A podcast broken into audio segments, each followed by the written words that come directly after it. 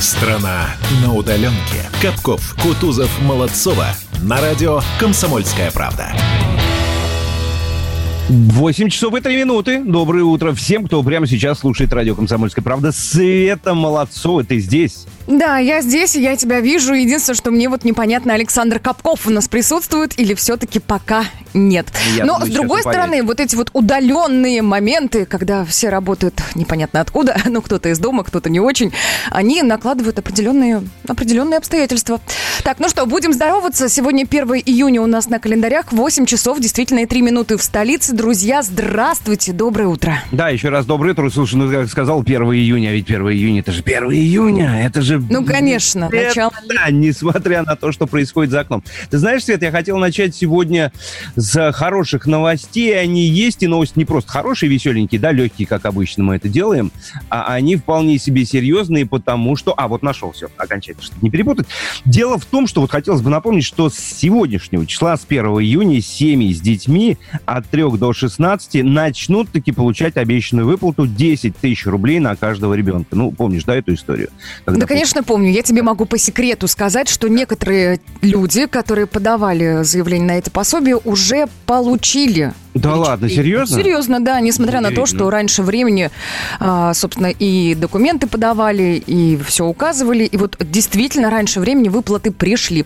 Но, тем не менее, да, ты верно отметила, это действительно, ну, такой Ну и все-таки, да, кто еще ждет и не дождался пока, вот смотрите, официальная информация на данный момент вот такая. Как сообщает пенсионном фонде, а там знают все об этом, 10 миллионов семей получат деньги уже 1 июня, то есть сегодня. Это те, кто подал заявление до 22 мая включительно. То есть, еще раз, если вы до 22 мая подавали заявление через госуслуги, то сегодня вы обязательно должны получить эти 10 тысяч рублей. Если вы написали э, заявление с 23 по 25 мая, по 25 мая, деньги придут вам завтра, 2 июня. То есть вот много было вопросов, да, когда, может быть, в течение месяца будут выплачивать, нет. Официальные э, источники говорят, что сегодня крайний срок это завтра. Ну и, кстати говоря, надо напомнить о том, что, значит, вот эта выплата, она единоразовая, 10 тысяч рублей, не зависит от доходов семьи, на нее нужно подать заявление через портал госуслуг, там вообще не сложно, там специальный плаш, там буквально в два клика, очень удобно сделано на самом деле. Сделать это можно будет, если вы это еще не сделали до 1 октября этого года, то есть 4 месяца еще впереди. Деньги придут в течение 8 рабочих дней, 5 дней рассматривается само заявление, еще до 3 дней уходит на перечисление средств. Вот так все это работает. Ну, хорошо бы, если только не один момент. Ты где-то вот в середине своего спича сказал, что в пенсионный фонд там все знают. Иногда мама рассказывает, приходит она туда, ей говорит, ничего не знаем, идите отсюда, ну и так далее. Ну, слушай, Слушайте, это, ну, это речь не о пенсии, да, да. Предлагаю посмотреть, э, ну, на весь другой мир, который так же, как и мы, снимает ограничения потихоньку. Ну, возможно, это добавит какого-то позитива, что ли, или правильного настроя. Смотрите, расскажу. Итак, кафе кафе, бары и рестораны, музеи, театры и кинотеатры вот с сегодняшнего дня возобновляют работу в Нидерландах. А, в стране начнет ходить по привычному расписанию общественный транспорт. Ну а с завтрашнего дня, со 2 июня, открываются средние школы. Последний этап снятия ограничительных мер вступает в силу почти на всей территории Португалии. Вот прям можно порадоваться за людей. В Великобритании сегодня приступают к работе школы, детские сады, уличные рынки, автосалоны. Возобновляются состязания по футболу. Ура! Оле! Оле, да? Правильно было бы сказать. Оле, оле, оле. А также теннис, качки, гольф и регби. Ну и еще одну зарисовку. В Финляндии сегодня возобновляют работу рестораны, библиотеки, музеи. Финская национальная опера, театр, бассейны и другие места для занятия спортом, а также молодежные центры. Ну и в Испании в большинстве регионов с сегодняшнего дня можно обслуживать посетителей в ресторанах и кафе внутри здания. Ну, то есть до этого Ага. А, были открыты какие-то летние террасы, а с сегодняшнего дня внутри. О том, что у нас нового будет с 1 июня, с сегодняшнего дня, мы обязательно поговорим а, в предстоящем часе. Друзья, подключайтесь. А, телефон для связи 8 800 200 ровно 9702. Есть еще WhatsApp и Viber. Плюс 7 967 200 ровно 9702. Да, Свет, ну о погоде мы успеем рассказать сейчас или... Ну, если только коротко. Ну, давай, да. Ну, конечно, расскажу. Итак, синоптики нам пообещали в столице сегодня переменную облачность. Сказали, что будет небольшой дождь. Ну и температура не летняя. Да, не летняя, говорят синоптики. От 10 до 11 градусов выше ноля. Северо-восточный ветер около смотрю внимательно, 6 метров в секунду. Вот так. Тихо небо золоти, шторы, стены, заборы, покажи, куда идти. Вот он и вечер, фарами по потолкам, а ты навстречу, я тогда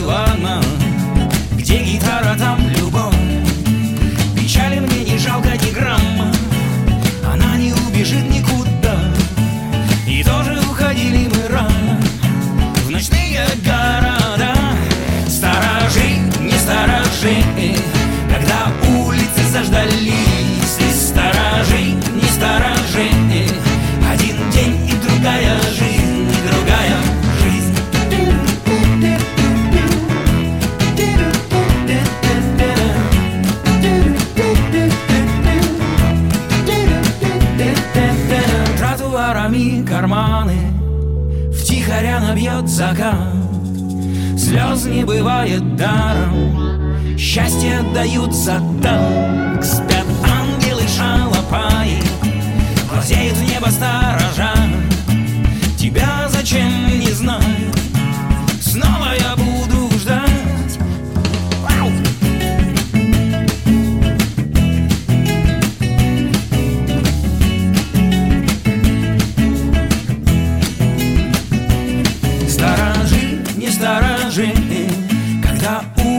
заждались, ты сторожи, не сторожи, один день и другая жизнь, сторожи, не сторожи, когда улицы заждались. Улицы заждались, другая жизнь. Мне кажется, символично звучат сегодня эти слова. Дело в том, что, собственно, как и пел только что Джанга на «Комсомольской правде», сегодня-то у нас 1 июня начинается, ну, чуть-чуть, но все-таки другая жизнь, правда же, Молодцова? Но да. будем жить иначе, будем жить да. по-другому. По крайней мере, большими буквами можно написать, мол, можно гулять. С сегодняшнего дня ждали мы этого момента очень долго, особенно ждали люди, которые, ну, так постарше.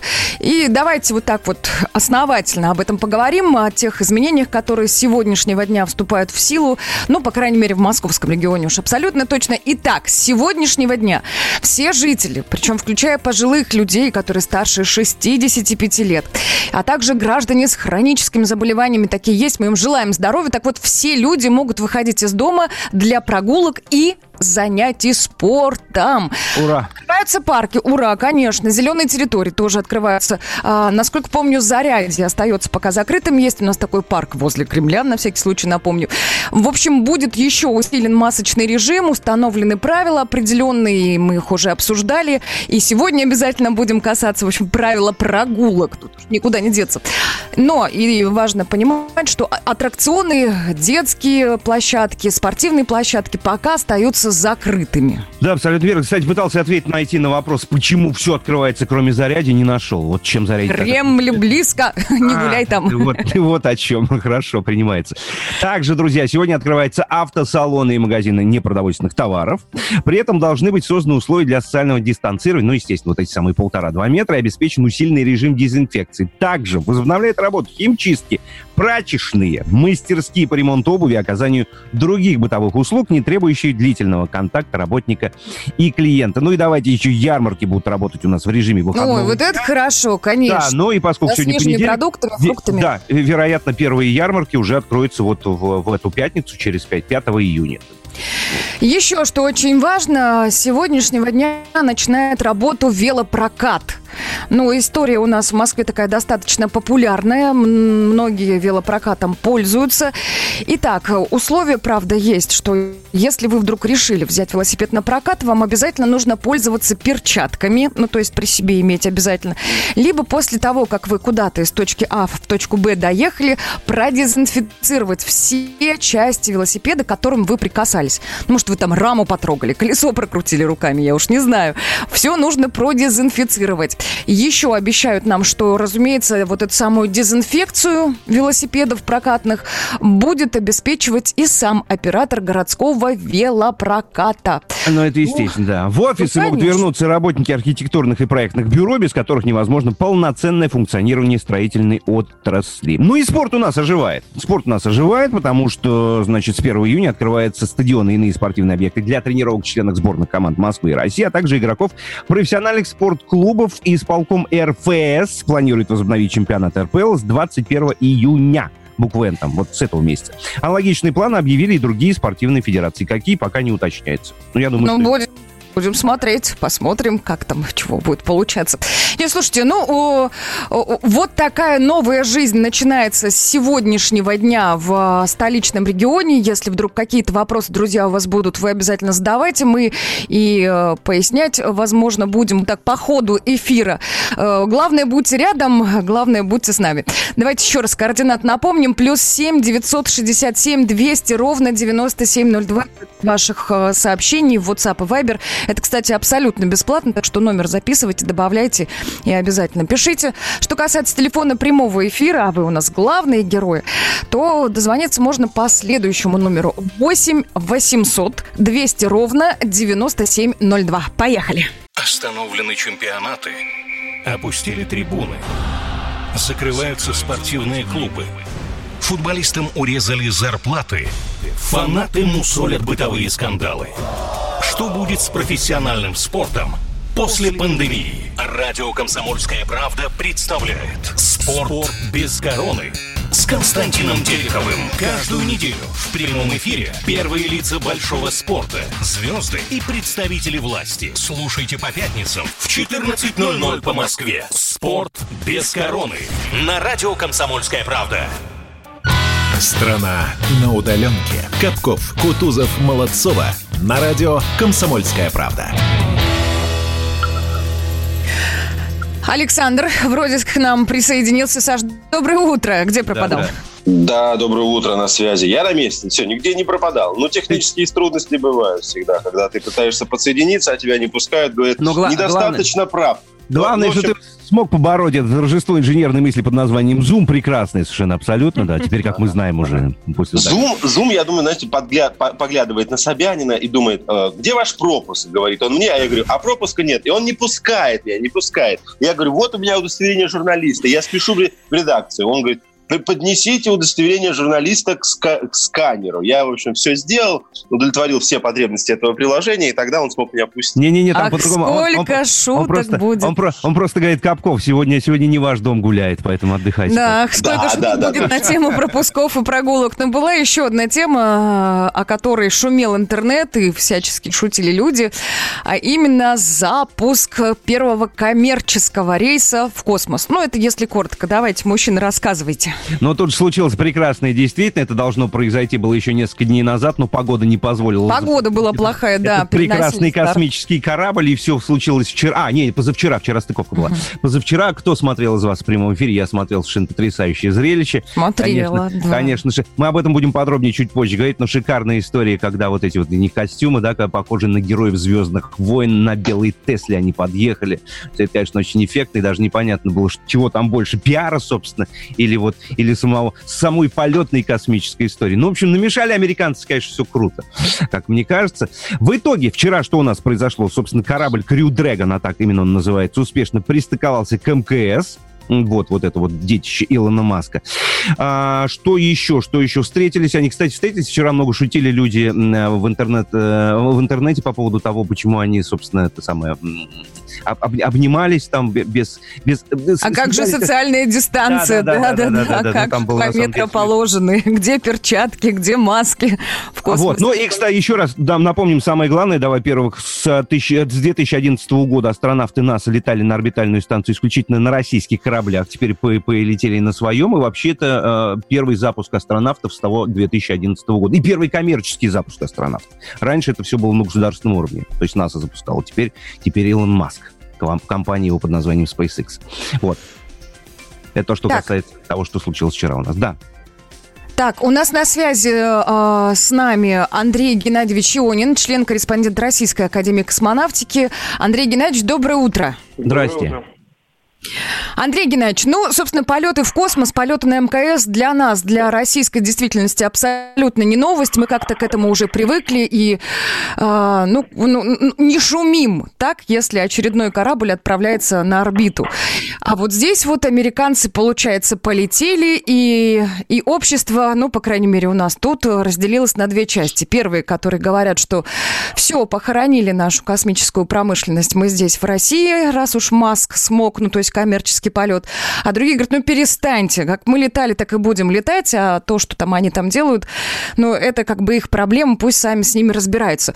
Вы скажите, началась новая эпоха, вот что такого знакового в этом коммерческом полете? Ну, давайте так. Э, первое. Безусловно, это полет знаковый, но совсем не в том контексте, вот, который здесь... Вот вы рассказали, где произошло разделение в нашем обществе среди экспертов. Ну, первое, это действительно серьезное достижение в рамках той стратегии, которую Соединенные Штаты проводят э, в подключении частной инициативы и частных инвестиций в околоземный космос. Это Ой, а, началось... А, да, да, ага. да, что... 20 да я назад. хотела быстро спросить, ходили слухи, что все-таки не совсем уж там все э, на коммерческой основе, все-таки деньги нас и нет, государственные конечно, деньги в этом полете нет, есть. Послушайте, вот давайте так. Uh-huh. Это, конечно, все американские компании, которые занимаются космосом, являются частными. И Boeing и Lockheed это частные компании. Маск, так же как и Boeing и Lockheed, разрабатывает э, компанию на деньги НАСА в рамках программы НАСА, вот, ну, данный конкретный корабль. Поэтому с этой точки зрения каких-то серьезных изменений нет. Но другое дело, что раньше инициативы все космические исходили от НАСА, от государства, и Боинг и Локхит их выполняли.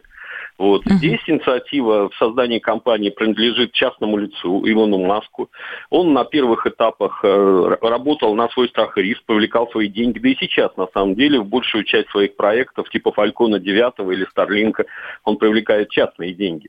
Но вот данный конкретный проект, да, он был как бы ответвление от его основной деятельности и был разработан в рамках ну, серьезными инвестициями со стороны НАСА. Поэтому здесь, ну просто, да, мы имеем, что относительно небольшая, новая, молодая компания достигла тех же результатов, которые крупные американские компании э, либо не смогли достичь, либо достигают с гораздо большими затратами. В этом смысл американской стратегии в области космоса.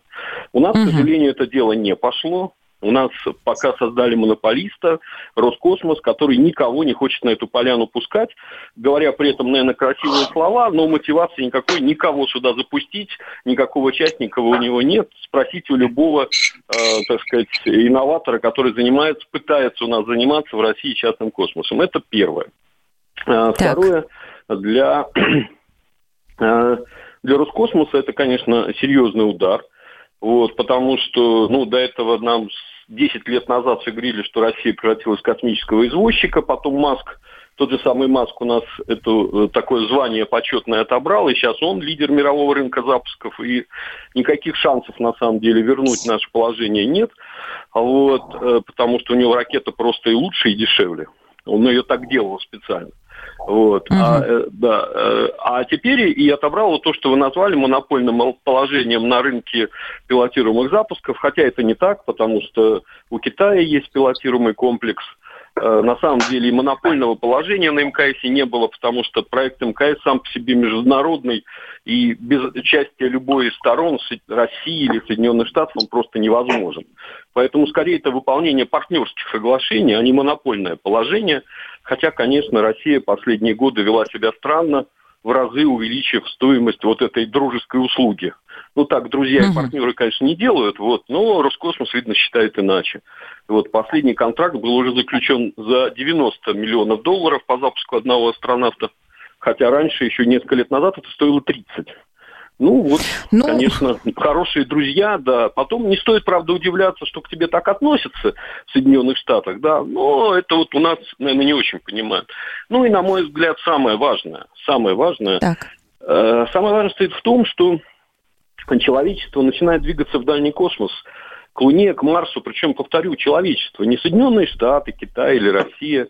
На мой взгляд, вот национальные программы э, освоения дальнего космоса вообще не имеют будущего. Да.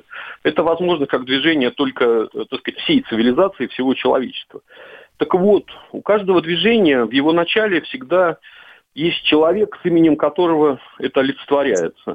Я не хочу проводить аналогии, но просто вот как бы для примера скажу, возьмите любое религиозное движение, там всегда есть как бы тот, кто его стоит в главе и, как правило, именем которого эта религия называется. Ну, погодите, вы намекаете на то, что у нас это все будет ассоциироваться с именем Маска? Ну, есть... Оно уже ассоциируется. Да, уже. Ну, ну, ну, как, как-то? Ну, у нас есть Гагарин, прекрасно. Вот, вот, вы абсолютно правы, да. Э, вот у первого движения, первого этапа человечества в космос, мы знаем эти имена. Это был Королев и Гагарин в Советском Союзе. Это был фон Браун и Амстронг в Соединенных Штатах. Все правильно вы говорите, но это был первый этап. Теперь в этот ряд стал вот этот человек. Причем он стал за счет собственных заслуг, ему как бы государство, если помогало, то лишь отчасти. Но он теперь в этом ряду, по праву. И на самом деле... А скажите, Андрей вот... Геннадьевич, коротко спрошу. Маск все-таки бизнесмен. Насколько, насколько это выгодный бизнес-проект? А то может случиться можно? так, что сейчас Свет, пара Свет. кораблей запустится, и, и на этом Свет. все закончится. Да. А, а, а можно не, не про бизнес-проект Маска, а наоборот то, что для человечества важнее? Потому а что а а, а, а, Андрей Геннадьевич сказал, что он построил ее дешевле, ракеты дешевле. Мы последний раз заключили контракт на 90 миллионов по доставлению одного космонавта в космос. А за сколько сможет Илон Маск теперь доставить человека в космос? Ну, опять-таки, есть понимание? Это, если это рынок, то Маск будет доставлять, э, я четко могу сказать, я не знаю за сколько, но это будет дешевле, чем у нас. Ах это же рынок, да. Вот. Демпингует? Нет, нет, это не демпинг. На самом деле это не демпинг, вы понимаете, это умение, э, значит, работать на рынке и умение и четко понимать свою себестоимость. К сожалению, в нашем Роскосмосе, когда говорят, мы там снизим что-то, снижать можно, когда ты знаешь свою себестоимость. А если ты ее не знаешь и снижаешь, то ты, скорее всего, начнешь скоро работать в убыток. Вот Андрей Геннадьевич, а да. Да-да-да. Андрей Геннадьевич, извините, у нас мало времени, вопрос еще очень важный хочется задать. А возможно теоретически такое, что там в ближайшем времени Роскосмос и SpaceX начнут со- сотрудничать, и, собственно, наши космонавты, астронавты полетят на драконах тоже в космос? Вот. Нет, так, так и будет. План так и было, собственно, во времена шаттлов. Э, космонавты летали на шаттлах, астронавты летали на Союзах. Был такой бартер. Сейчас мы к этому вернемся, безусловно, и, собственно, Роскосмос об этом говорит. Это нормальная ситуация. Поэтому я повторю, угу. никакого монопольного положения не было. Было просто дружеское плечо, партнерские отношения в рамках очень важного для каждой из сторон международного проекта. Просто наша сторона, на мой взгляд, повела себя не очень корректно, да, вот, э, с такими заявлениями, с таким выкручиванием рук и выкручиванием денег. Но это я бы скорее отнес к менталитету руководителей Роскосмоса, которые так себя повели, а при этом говорят все время, надеются на некое сотрудничество, а когда им с той стороны говорят, ну, как-то их э, к ним начинают неправильно относиться, они этому очень удивляются. Вот это для меня всегда было странностью, да. Сначала ты ведешь себя некорректно по отношению к партнеру, а потом удивляешься, почему тебя не любят. Вот. Э, Андрей Поэтому, Геннадьевич, Андрей да. Геннадьевич, вынуждены времени вас прервать, прошу прощения. Да. Угу. Совсем не остается времени. Спасибо большое. Член-корреспондент Российской Академии Космонавтики Андрей Ионин был с нами на связи. Вы чувствуете, вы чувствуете запах этого рынка? Рынок ЦСКА или Динамо он уже начинается от метро. Это такие космические, марш... космические маршрутки. Раньше было по 10 рублей, а тут появилось по 7 рублей. 90 миллионов. И выглядит лучше. Страна на удаленке. Как дела, Россия? Ватсап-страна! Это то, что обсуждается и то, что волнует. Это ваши сообщения в прямом эфире, в том числе и голосовые. Каждый будний день с 11 до 15 часов с Михаилом Антоновым. Эфир открыт для всех. Включайтесь. Радио «Комсомольская правда». Радио про настоящее. Страна на удаленке. Капков, Кутузов, Молодцова. На радио «Комсомольская правда».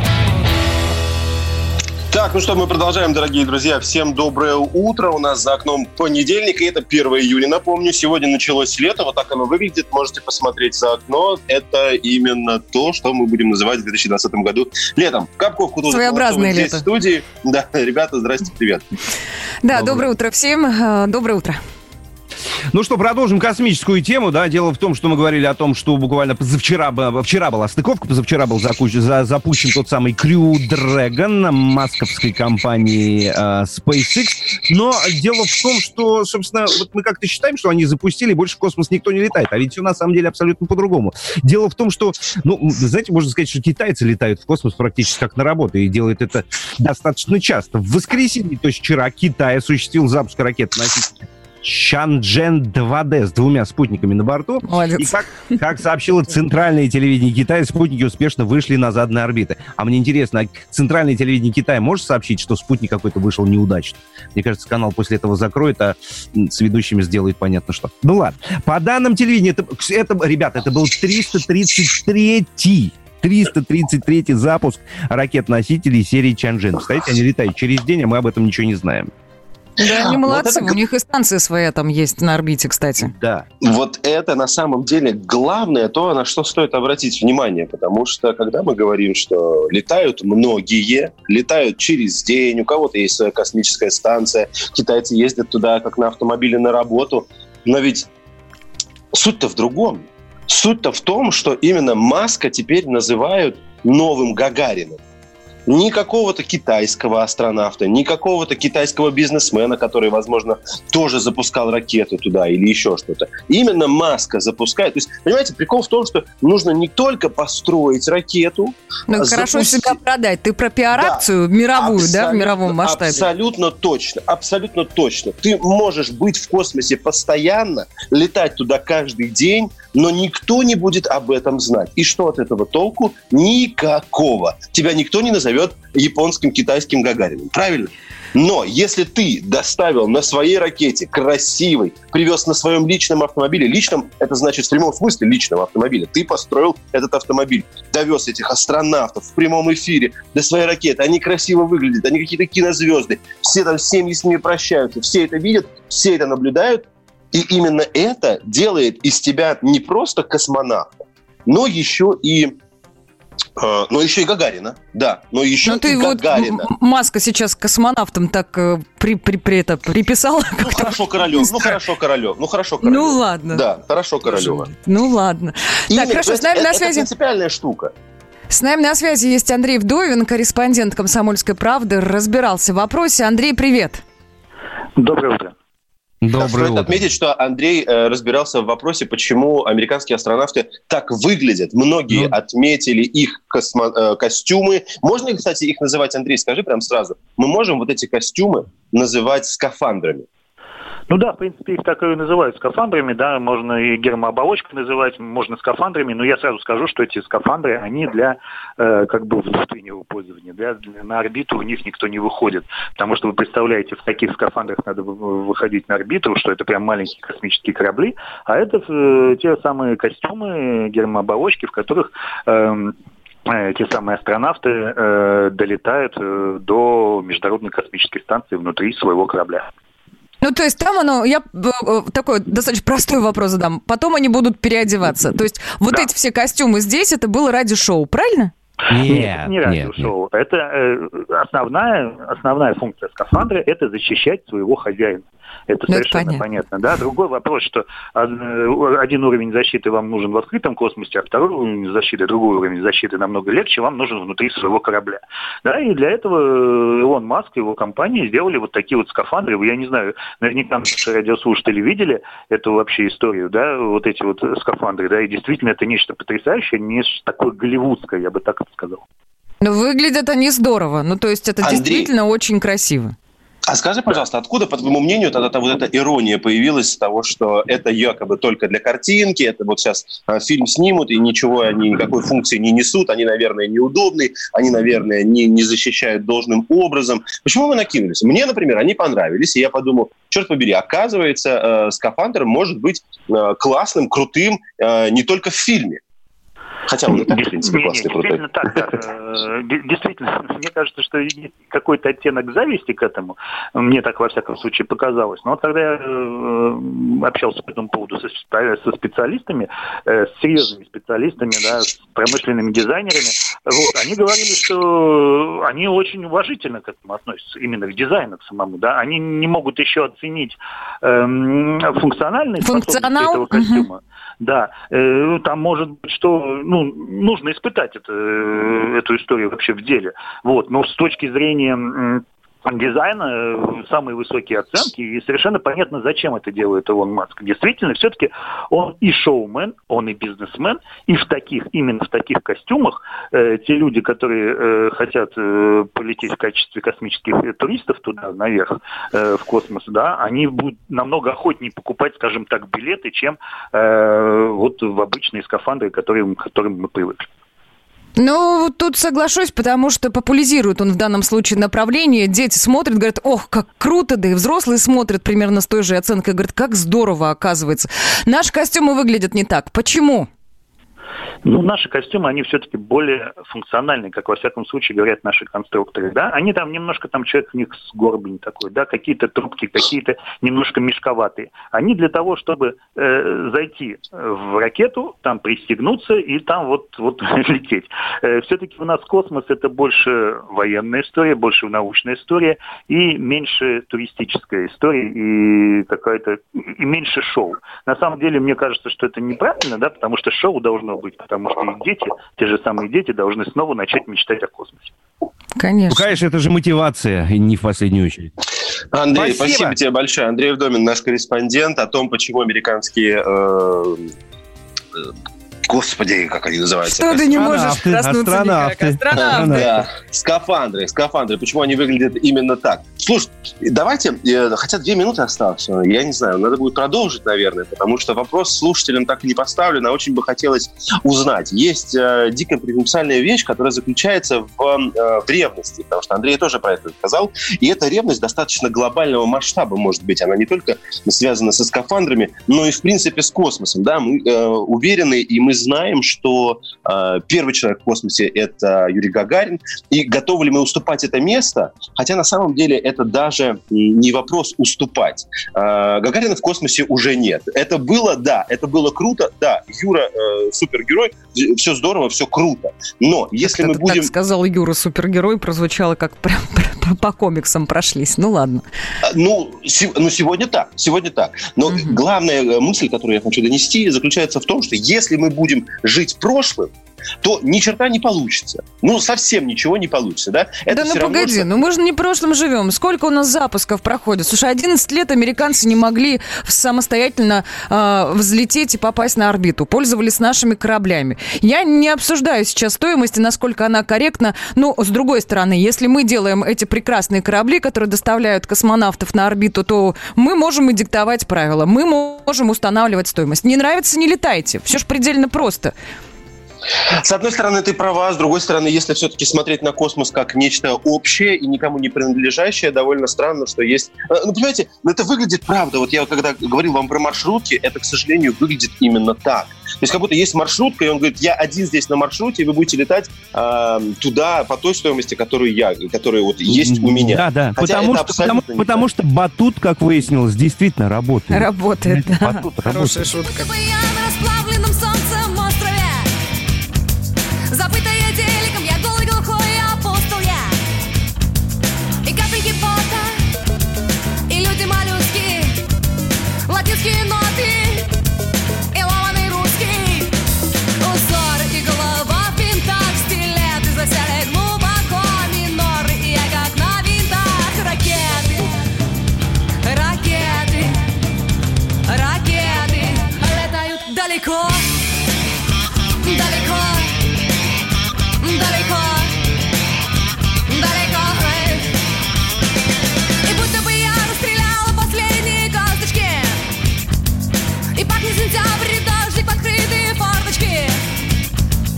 escape y que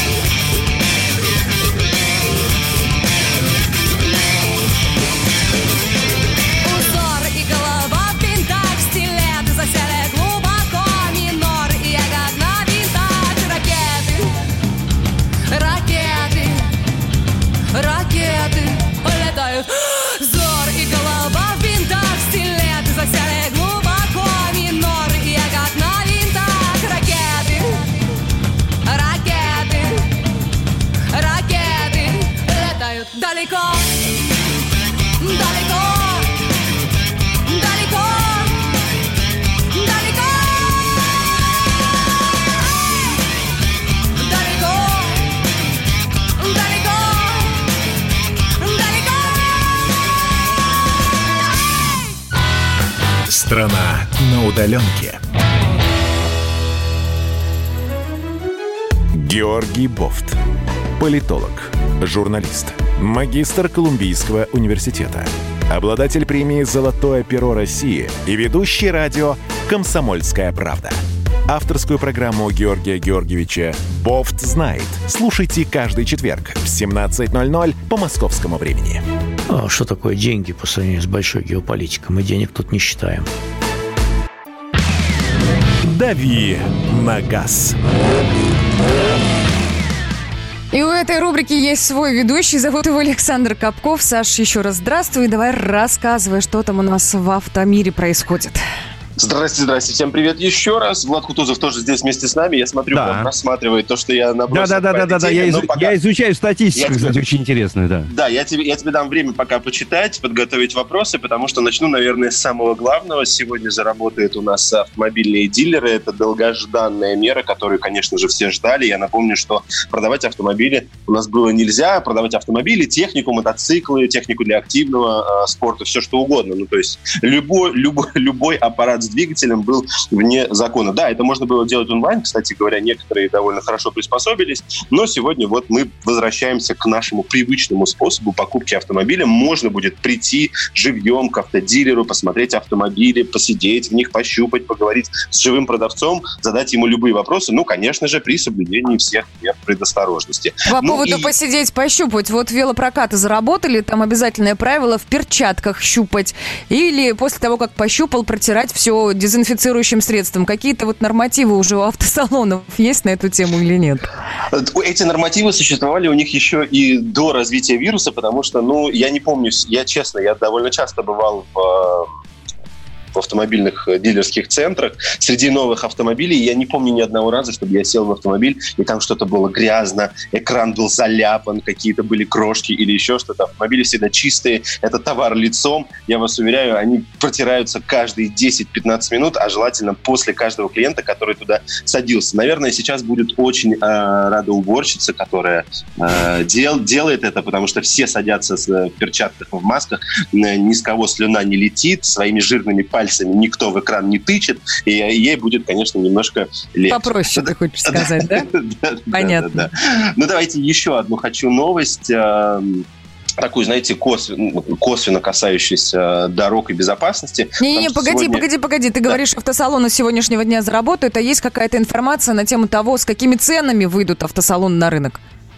Нет, э, такой информации пока нет. То есть Была ли ее- корректировка какая-то или что-то? Да, да, да. Мы, мы ее отслеживали. Нет, конечно, некоторые автомобильные компании поменяли свои цены, но сейчас вот свежая информация о том, а, кто насколько поднял. И, во-первых, массово это не происходило. Мы периодически об этом говорили. Это были несущественные, там, последние, по-моему, про что мы говорили, это был АвтоВАЗ. А, Около 10 тысяч рублей там были наценки на разные автомобили. Но вот так вот массово, что мы открыли автомобильные салоны, и теперь они стоят на 10-15% дороже, нет, давайте следить, я не знаю, мне самому Мгм. тоже это интересно, насколько они будут. Единственное, что я могу сказать точно, то, что, например, если вы заказывали автомобиль э, где-то в начале года, в январе-феврале, то я вас уверяю, он придет к вам не по той цене, по которой вы его заказывали. А, очевидно, абсолютно точно он подорожает, и, скорее всего, он придет к вам, ну, в зависимости от модели, вот сейчас либо летом, э, в июне-июле, в самом худшем случае, я знаю, поставки с января-февраля перенеслись на сентябрь.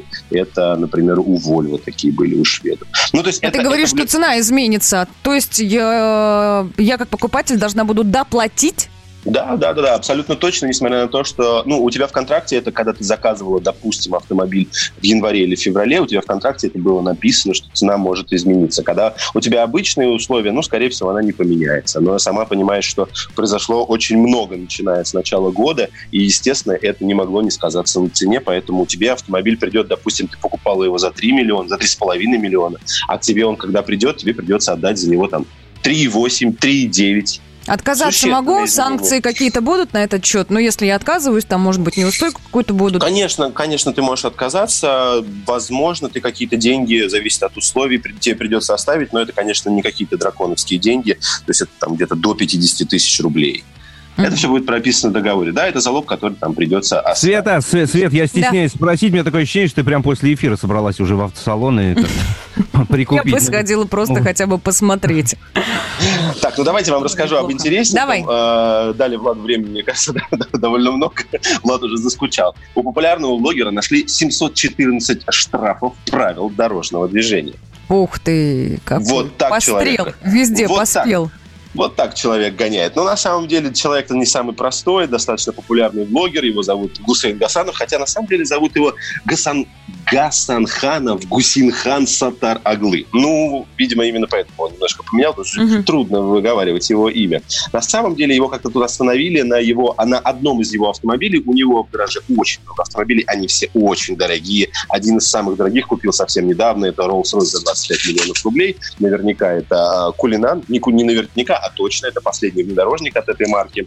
Так вот, оказалось, что его остановили за то, что у него на внедорожнике было установлено специальное устройство, которое помогает скрывать номер. Ну, рамка откидывающаяся, либо меняющаяся, перевертыш. Едешь себе быстренько, куда-то спешишь, а может быть просто катаешься, видишь камеру впереди, рамку скинул, все, поехал дальше. Но несмотря на это, я теперь точно понимаю, что либо владелец, либо водитель, не знаю, кто был за рулем, а, рамку-то поставить поставил, а вот, видимо, как ей управлять, он ну, не научился, потому что 714 административных штрафов на общую сумму более полумиллиона рублей, 649 тысяч, если быть точным, ну как можно было на- накатать, если у тебя есть такая рамка? Я не понимаю. Ну кто Ну, из- Саша, чтобы, чтобы перевернуть рамку, нужно, нужно как-то иметь то, чем... чем Мозги, ты, да? Нужно иметь то, чем ты думаешь. А, ну, ну, окей, хорошо. да. Ну, серьезно, я правда, понимаете, я почему взял эту новость? Да, какая разница, какой-то там блогер, какой-то человек, который э, пренебрежительно относится к правилам, накатал. Да, сумма внушительная. Но меня больше всего поразил этот парадокс. Его,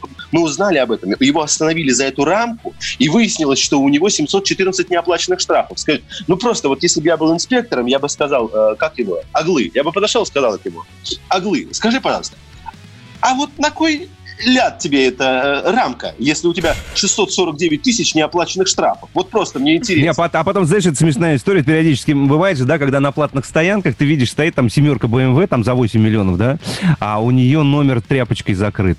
Я всегда, я, я всегда дико угорал над такими историями. Ну как такое может быть вообще? Да это на самом деле, мне кажется, больше не про экономию, а больше про то, что я вне системы. Ну, то есть люди таким образом хоть как-то пытаются идти против системы. Не для них правила придумали. Странные люди, конечно, согласна. Да, ну и, конечно, если посмотреть на его э, автомобильный парк, становится все понятно. На таких автомобилях очень трудно ездить в городе по законам. Rolls-Royce Кулинан, еще раз напомню, 25 миллионов рублей, самый дорогой внедорожник в мире, который сейчас существует. Lamborghini Aventador, Mercedes-Benz э, G350. Это Гелендваген в нашем русском понимании. У него есть еще Кем один- работает парень? Блогером, конечно. Кем же еще А, может работать какая э, прекрасная блогер с профессия. такими, ой, в смысле, человек с такими автомобилями. У него есть еще один Rolls-Royce, это э, купе под названием Ghost, Toyota Alphard. Самый, наверное, простой автомобиль в его гараже, потому что это такой небольшой, скромненький, э, но микроавтобус для того, чтобы, видимо, Саш, компаниями Саш, ездить. Саш, Да. а нет никаких новостей автомобильных, ну, про людей, которые заслуживают... Про нормальных. по- заслуживают внимания, да. Ребят, а про, а про обычных людей все грустно на самом деле, потому что для а, всех остальных нужно будет смириться с понятием э, средняя скорость, потому что его хотят узаконить в Кодексе об административных правонарушениях. Раньше этого понятия не было, поэтому если Мгм. вам приходил штраф за нарушение именно средней скорости, его можно было довольно легко опротестовать и обжаловать, потому что действительно ни в одном документе вот этого определения средняя скорость не было. Несмотря на это, штрафы выписываются. Так вот сейчас, я думаю, эту дырку закроют, и тогда эти штрафы уже труднее обжаловать. Страна на удаленке. Когда армия. Состояние души. Военное ревю. На радио «Комсомольская правда». По вторникам и четвергам полковник Виктор Баранец метко стреляет словом. Победа и победитель – это для нас свято. Если вам поплевать на это хочется, то это на соседнюю радиостанцию. А полковник Михаил Тимошенко подает снаряды. Вся правда о настоящем и будущем наших вооруженных сил. Ну и немного армейских байк. Медведя можно научить стрелять из автомата. В прямом эфире. Слушайте и звоните. Военное ревю. По вторникам и четвергам в 16.00. По московскому времени.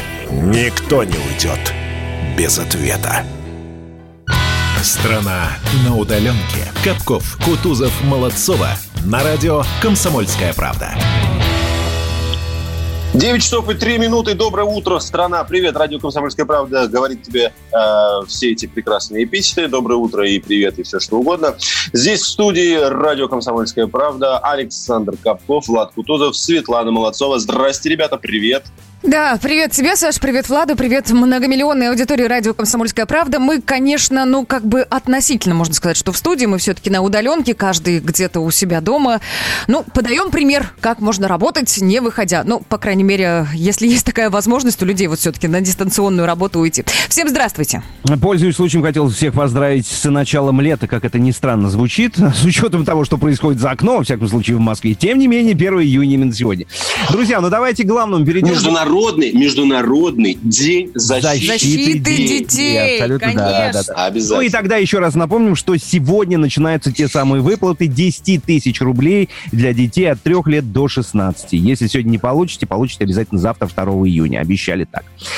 Ну и самое главное, давайте о лекарстве. Да, тут же внезапная новость появилась. Минздрав зарегистрировал таки первое российское лекарство для лечения коронавируса. Называется оно Авифавир. Это первый зарегистрированный в Российской Федерации препарат прямого противовирусного действия, нарушающий механизмы размножения коронавируса. И он, кстати, уже показал высокую эффективность при лечении пациентов с коронавирусом в ходе клинических исследований. Его хорошо изучили, этот самый авифавир, потому что его применяют в Японии аж с 2014 года против тяжелых форм гриппа. И вот сейчас уже идет финальный этап клинического исследования авифавира с участием 330 пациентов. Это то, на что, хотелось бы, Да. на что хотелось бы обратить внимание наших слушателей. Дело в том, что да, мы сколько уже, наверное, месяцев пять живем, да, в новой реальности, в которой существует COVID-19, Ну бахнул. самый коронавирус. Ты имеешь в виду прям с Китая? Ну, если так взять, ну, в с общем ноября, сложности, да, да, мировая. полгода уже живем, полгода живем. Живем, живем, живем. И вот эти полгода не было лекарства, способного вылечить коронавирус. То есть были определенные э, протоколы, согласно которым коронавирус лечили в э, лечебных учреждениях, в больницах. Но никто Ну, не... подоро- подорожник там, какие-то Ну, горчишники, по-разному. да? Было по-разному. Слушай, ну, если уж не иронизировать, там были и препараты от ВИЧ, были препараты от гепатитов, вс- только не пробовали. Ну, по Этим и страшно. это, иро- это ирония здоровая, потому что она, она, она говорит о том, что лекарства нет. То есть при- бери и используй все то, что тебе может помочь. Помогает тебе подорожник, да, уж мы использовали этот эпитет, значит, ты берешь его. Но он не, не, не специализированный, не сертифицированный. Не-не-не, кстати, препарат. Саша, Свет, Саша, ты прав абсолютно, потому что, как известно, до сих пор, ну, до самого последнего момента лечение коронавируса было какое? Симптоматическое. То есть Да, лечение- да, да. Поэтому- Ну, конечно, конечно. Да. Это было и страшно. Значит ли это, что все для нас закончилось, и все, можем выдыхать, выбегать на улицу, обниматься, целоваться? Большой вопрос. Так, с нами на связи Александр Алексеевич Чепурнов, ведущий научный сотрудник Института клинической и экспериментальной медицины РАН, профессор вирусологии, бывший заведующий лабораторией особо опасных инфекций «Вектор». Александр Алексеевич, здравствуйте. Здравствуйте.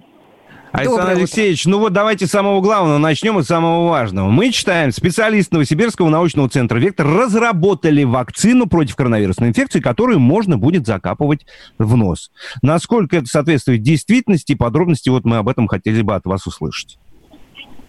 Вот я не знаю, насколько это соответствует действительности.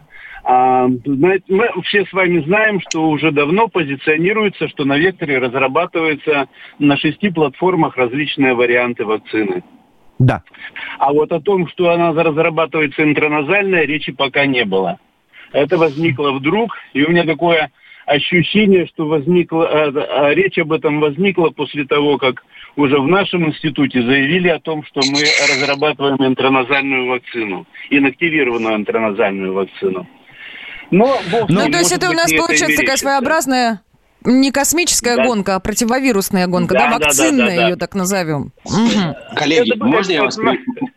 Александр Алексеевич, можно это... я и вас, прошу прощения, тоже перебью? Почему? Да. Потому что а, мы вот сейчас говорили и про а, абифавир, и потом тут же начали Лекарство, говорить да. про вакцину, да, которую в Векторе разрабатывают, и э, там много работы ведется на этот счет. Я боюсь, что слушатель мог запутаться. Во-первых, абифавир это, это далеко не вакцина, это просто препарат, один из специализированных, который сейчас можно вот записывать официально в протокол лечения коронавируса.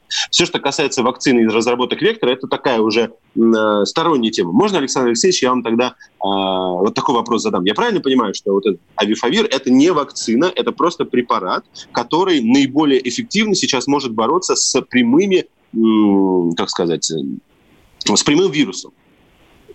Совершенно верно, да, это, это химиотерапия. Это э, химический препарат, который обладает способна, это, э, который обладает противовирусным эффектом который обладает способностью подавлять репродукцию, э, репродукцию вируса внутри клетки. Все, угу. есть, мы записали. Это, это препарат. Просто тот, тот, кто подумал, что все, да, вакцина разработана, нет, это не вакцина, нет, это нет. просто препарат. Это, да. вот Значит это ли лечение. это? Это не профилактика, угу. а лечение. Значит ли это, что теперь во всех э, ковидных больницах именно авифавиром будут лечить э, зараженных? Ну, э, я не знаю, во всех ли, да, но, в принципе, а, значит, сейчас, когда разрешение получено, если его будет наработано достаточно быстро, достаточное количество, то он будет э, использоваться. Но хочу сказать сразу, что э, то, что у нас называется вифавером, это э, препарат достаточно известный, он, его, его пытались использовать и использовали японцы для лечения тяжелых форм гриппа. То есть он не, не совсем безвредный, не совсем легкий. И это вообще большая беда, ведь а, лечить сложно вирусные инфекции, потому что а, вирус забирается внутрь клетки. И поэтому, как правило, все препараты, которые разрабатываются, они обладают а, токсичностью для клеток. Но вот этот препарат относительно у него хорошее э, соотношение между токсичностью и эффектом, поэтому он себя не иными, сло- иными словами, и, иными словами, вы говорите, ну, не получится э, этот вирус убить, не убивая клетку, да, или чтобы клетка сама не пострадала это вот э, препараты не... А, это э, стандартная проблема для противовирусных препаратов. Но вот этот препарат отличается ну, неплохим соотношением токсичности к реальному противовирусному эффекту. В этом отношении он намного лучше. Другое дело, что не совсем ясно, насколько он действительно безвреден, потому что все-таки есть там противопоказания для беременных и так далее. Это означает, что он ну, может может обладать некоторой все-таки токсичностью, может обладать. А Но мы когда слышим слово химиотерапия, мы, конечно, понимаем, что это не совсем бесследно пройдет для любого организма. Ну вот, а, видите, важно понимать стадию болезни. Иногда болезнь происходит так тяжело, что мы должны применять вообще любое средство, которое есть. Угу. Понимаете? Э, ну, я думаю... Ну, то есть уже без оглядки на то, какой вред организму это принесет, лишь бы спасти жизнь человека. Ну, хотя бы там, чтобы был шанс на это спасение, правильно я понимаю? Да, да, да в определенных случаях. Ну, а этот э, препарат все-таки очень неплохой. А, значит, во-первых, его японцы испытывали, но тем не менее он у них определенное сомнение все-таки а, вызывал. И потом его использовали и китайцы при лечении, вот когда у них э, в основном шла вот эта вот э, эпидемия коронавирусная, они его тоже опробировали, и он тоже показал э, неплохой эффект. А, он достаточно хорошо, буквально в 2-3 раза быстрее убирает вирусемию из организма, да, то есть подавляет продукцию вируса. И в этом его огромный плюс. Смотрите, а вот если прям э, исходить из новости, что у нас Минздрав зарегистрировал этот препарат, это первое российское лекарство, а, способное бороться с коронавирусом. А в мире-то как? Есть уже зарегистрированные препараты, которые показывают эффективность? Может, в Италии где-то или в Америке, я не знаю. Ну, в Америке, да, действительно зарегистрирован некий препарат, и по литературе позиционируется, что вот этот авиафавир а, эффективнее его, ну, примерно там в два раза быстрее а, подавляет вирусемию в организме. Ну вот что, а что, а дальше клиническая практика покажет, что, что все-таки насколько эффективно, то есть ответ мы получим чуть позже. А сколько мы должны понаблюдать, чтобы получить ответы? Сколько будет длиться эта клиническая практика? Месяц, два, три будут вирусологи смотреть, как работает препарат? Ну, я думаю, что вот э, мы сейчас боремся с э, эпидемией, у нас много больных людей, мы э, вот на этой практике увидим, насколько оправдывает, насколько эффективно, в каких случаях. Потому что все равно это будет появля... в результате практики появятся новые клинические протоколы для использования этого препарата. Когда, в каких случаях, в каких дозах, для каких людей, для каких возрастов и так далее. Понятно, спасибо большое. Мужчины, если есть вопросы, задавайте. Да, Александр Алексеевич, я хотел вот о чем сказать. Вернуться к той самой вакцине, да, о которой мы начали говорить э, да, в начале да. разговора. Вот смотрите, в Векторе планируют начать первые клинические исследования в конце июня, начале июля и завершить их уже в середине сентября очень странно по времени получается, потому что мы всегда слушали, э, слышали информацию о том, что на испытании уходит год, потом еще чуть ли не год-полтора, э, как себя организм человеческий после этой вакцины э, поведет, не будет ли последствий. И здесь вот такие краткие сроки, буквально два месяца, и все будет готово. Насколько это соответствует реальности? Ну вот мне трудно судить, насколько и как и почему. Меня там вызывает недоумение другое. Значит, они позиционируют сегодня, что они начинают испытания а в ближайшее время рекомбинантные вакцины, сделанные на основе а, гриппа как вектора, а, в, который, э, в который вносятся изменения. Это то, к чему они готовятся. А публично нам показывают коробочку, на которой написана субъединичная вакцина против коронавируса. Ну, так понятно. В общем, с этим... пока не факт вообще с этой вакциной. Вопрос пока не закрыт, вопрос остается. Спасибо большое вам. У нас, к сожалению, Спасибо. нет времени. Ну что, мы скоро вернемся и продолжим, да, говорить именно об этом, по, про вакцину и про лекарства от коронавируса. Не переключайтесь. Страна на удаленке. А у вас нет такого ощущения, что на нас идет цунами? Рушится рубль, рушится экономика. Сегодня последние новости, просто страшно смотреть. Я не исключаю самые дикие варианты. Ну, например... Наша гениальная, в кавычках, Госдума наплевала на указания президента.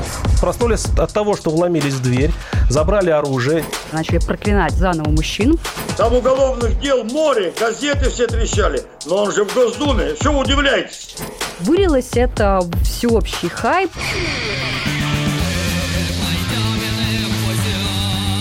Человек против бюрократии. Программа Владимира Варсовина. Гражданская оборона. На радио «Комсомольская правда». Каждую среду в 16.00 по Москве.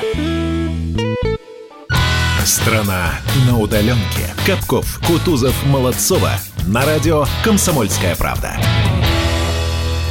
Ну что, продолжаем, дорогие друзья. Давайте подключайтесь. Наш телефон 8 800 200 ровно 9702. Сейчас понадобится ваше мнение. Можете писать нам а, в WhatsApp или Viber плюс 7 967 200 ровно 9702. Штраф от, за отказ от вакцины. Давайте так, смотрите. От а, вакцинации. Ну, давай так уже. От, а, да, от, от вакцинации. Вакцины от коронавируса нет. И сейчас идет речь а, вообще не про коронавирус, а в принципе про вакцинацию.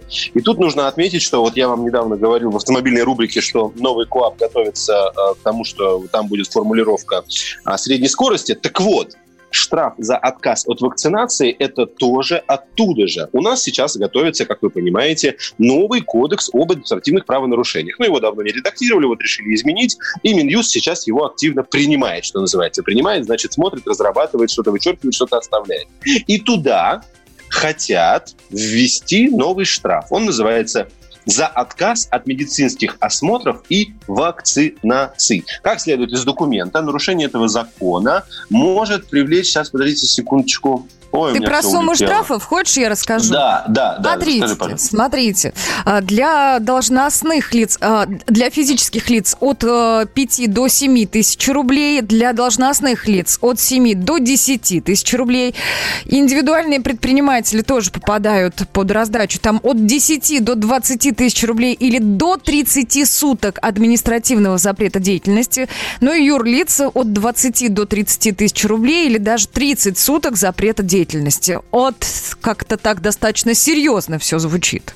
Все звучит достаточно серьезно, но хочу тут же тут же вам объяснить одну важную вещь. Если вдруг вы сейчас, вот э, как один из, э, как редактор, да, который нам все это писал, сказал, ха, что, съели антипрививочники? Нет, это абсолютно не касается вот этого спора антипрививочников и их оппонентов, потому что речь идет только лишь о специальных людях, которые должны проходить эту вакцинацию штраф за отказ от вакцинации коснется прежде всего профессиональных групп риска. Вот так говорит Роспотребнадзор. У меня сразу тут же возникает вопрос, что за профессиональные группы риска? Читаю вам а, объяснение. В перечень работ говорят в этом ведомстве, э, выполнение которых связано с высоким риском заболевания инфекционными заболеваниями, требует обязательного проведения профилактических прививок. Туда, например, входит работа с больными инфекционными заболеваниями, работа с кровью и биологическими жидкостями человека, работа по уходу за животными и так далее. То есть этот штраф касается узкой группы, узкопрофессиональной группы лиц, а не вот э, того, что мы обычно привыкли, да, это обычно, это обычно касается детей в первую очередь, да. Тем не менее, тем не менее, Новак, э, ну, министр юстиции Денис Новак пояснял э, данный законопроект, и прозвучала, знаешь, какая фраза, которая меня зацепила, что э, административная ответственность, вот эта самая, будет наступать, когда появится обязанность проведения мер э, в соответствии с законом о санитарно-эпидемиологическом контроле. Звучит грузно, но смотрите. В общем, к таким случаям относится посещение стран с неблагоприятной эпидемиологической ситуацией. То есть собрались за границу, где-то там вроде как есть э, вероятность хождения какого-то вируса, а значит, э, прививаться перед поездкой надо будет обязательно, без каких... Ну, это и до этого так было. До этого тоже так было. Ладно, давайте говорить с профессионалом. У нас на связи Виталий Зверев, академик РАН, заведующий кафедрой микробиологии, вирусологии и иммунологии. Виталий Васильевич, здравствуйте, доброе утро. Доброе утро. Доброе утро. Доброе утро. Э, вы Виталий Васильевич, да. Да, ага. да, да, да, говорите, пожалуйста. разговор, да. А, э, на самом деле ничего пока нового удивительного нет. А, и сейчас некоторые страны даже наоборот не принимают человека без справки о том, что он привит от инфекции, которая распространена вот в этом регионе. Например, желтая лихорадка. Ты обязан да. приехать со справкой о прививке. Это так было, так есть и так и будет. А, ничего нового нет. В многих странах ответственность родителей прививанию детей. В Италии, например, такой закон принят. А, потому что вот, э, у нас речь идет о тех категориях, которые могут переносить инфекцию. То есть и сами могут заражаться, болеть. Потенциально и, э, опасные да, группы. Э, то есть врачи, это врачи, э, ветеринары, да, в каком-то смысле. Наверное, э, это еще касается людей вот на государственной службе. Э, например, в Соединенных Штатах есть такие законы, где ты, никто тебя не заставляет. Это твое право, делать или не делать. Но тебя не могут принять ни на военную службу, ни в какой-то университет, ни на государственную службу. То есть э, существует масса ограничений. Поэтому я пока ничего такого страшного не вижу. Речь ведь не идет, э, то, что кричали, что будет обязательная прививка всех. Такого закона не будет никогда, но те люди, которые э, вот э, рискуют своим здоровьем и рискуют э, заразить кого-то другого, они, конечно, обязаны э, вот, соблюдать те правила, те законы, которые будут установлены. В этом ничего удивительного нет. А, и... Э, Я сейчас еще про детей спрашиваю, это же очень важно. У нас же самая такая а, активная группа, выступающая либо за прививки, либо прос- против, это, ну, все-таки мамы, у которых дети. Что касается детей, будут ли какие-то изменения в их э, системе вакцинации? Вы знаете, я э, ведь не знаю, я не участвую в разработке этого закона. Пока речь об этом не идет, Э, дело, ну вот все вот э, антивакцинальщики, да, они ведь слабо себе понимают, что мы вот поддерживаем э, состояние здоровья детей, Э, благодаря вот этим прививкам, потому что может случиться то, что случилось на Украине, когда э, сотни да, детей умирают от кори в 21 веке. Это уже ну как-то совсем э, что-то такое из ряда вон выходящее. Э, дети от этого не должны умирать, этим не должны болеть, не получать от этих болезней осложнений никаких. Э, Естественно, речь идет о тех прививках, да, которые проверены, которые э, годами используются, которые не дают никаких осложнений. Э, Не знаю, мы должны наших детей защищать, если кто-то этого не А можно понимает... вопрос? А Да, можно да. вопрос? Вот я абсолютно согласен с вашим тезисом. Мы должны наших детей защищать. Но скажите мне, пожалуйста, не защита ли, когда э, родитель оберегает своего ребенка от, эм, от подсаживания к нему э, здорового вируса? Мы понимаем, что в биологических и медицинских целях это приводит, должно, должно приводить в итоге к положительному эффекту. Но для этого, а, должна быть вакцина, как вы говорите, хорошая, проверенная, б, должны быть медицинские показания у ребенка, персональные, а, которые говорят, что да, ему можно. А у нас же вакцина как? Штампуется, и вы даже сами знаете, что уж тут греха таить, а, на, э, как сказать, это стимулирует, и поликлиники, как сказать, они п- просто спустя рукава могут это делать.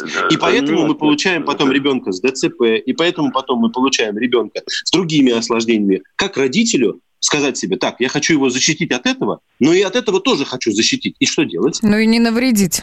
Э, Да, вы знаете, ну, э, если говорить о тех прививках, которые существуют в календаре, то таких осложнений уже, э, как ДЦП и какие-то серьезные, которые повлияют на здоровье, уже нет давно. Вопрос о безопасности прививок – это очень серьезный вопрос. Э, Как их сделать более безопасными – это другое дело. Конечно, э, врачи должны индивидуально подходить к каждому ребенку, э, узнавать о его здоровье, смотреть за его состоянием, для того, чтобы из- избегать даже самых ну, таких легких каких-то побочных эффектов. Это само собой. То есть речь не идет э, о, о том, чтобы вот как бы всем все подряд вот так вот э, делать. У нас А делается ли это на 100%? Делается ли это на знаете, 100%? нет, ну, конечно, конечно, есть, э, э, как, говорится, вот такие недосмотры встречаются, но все-таки не такая, не общая практика. Это редко. э, Да, я согласен. редко- очень редко бывает. Но если все Виталий Васильевич. соблюдены, все вакцины, которые сейчас существуют и в календаре, поверьте мне, они безопасны.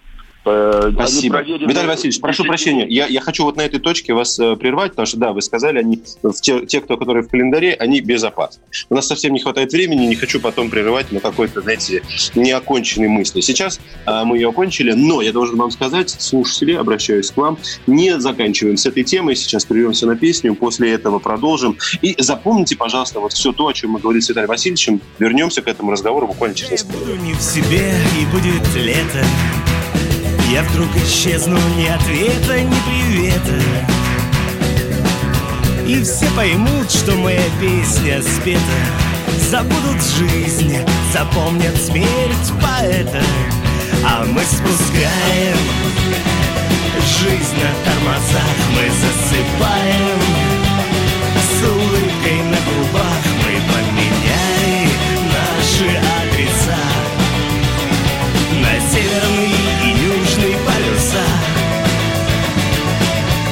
это будет долгое мучительное лето, и будет много жизни, много света.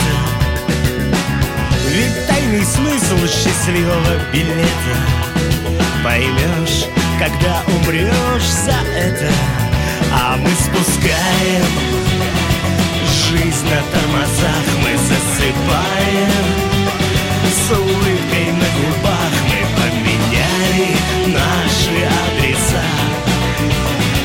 На северный и южный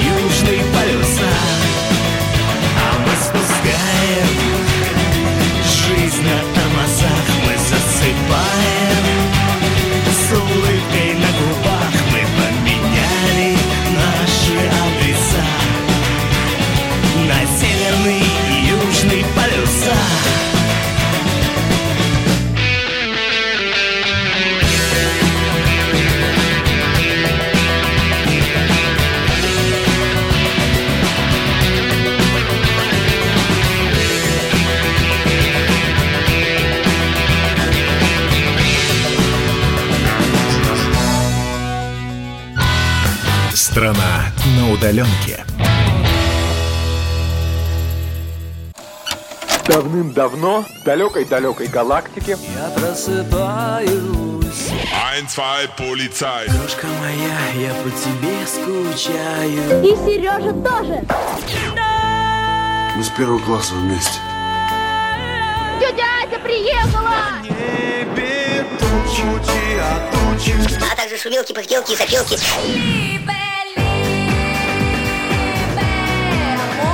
Это не ностальгия, у нас просто память хорошая. Мы услышали одну фразу или песню, почувствовали вкус, который мы называем вкусом детства, уловили запах и тут же мысленно перенеслись на несколько лет назад.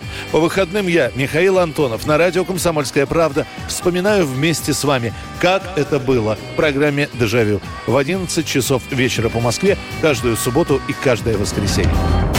Hasta la vista, baby. Страна на удаленке. Капков, Кутузов, Молодцова. На радио «Комсомольская правда». 9 часов и 33 минуты. Мы продолжаем. Это радио «Комсомольская правда». Номер нашего прямого, номер нашего телефона в прямой эфир 8 800 200 ровно 9702. Он вам сейчас пригодится. Ребята, напоминайте, куда можно писать. Да, есть у нас э, Viber и WhatsApp. э, Туда можно писать сообщение. Номер плюс 7 967 200 ровно 9702. Ну и тр- традиционная трансляция в Ютубе. Там справа чат, и там тоже можно и нужно ваши комментарии оставлять, которые мы тоже читаем всегда. Обязательно читаем, все видим, все слышим.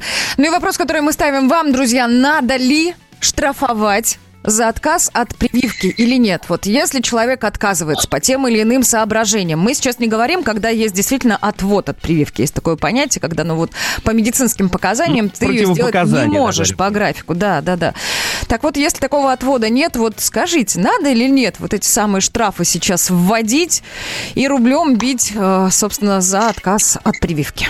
Слушайте, ну давайте вот мини-опрос устроим такой небольшой ме- между, между нами. Э, Вот нас с вами, с вами трое. Скажем, давайте не будем брать коронавирусную историю, потому что с ней все запутанно и непонятно, тем более, что вакцины-то нет еще, да, до сих пор. Давайте возьмем обычный сезонный грипп.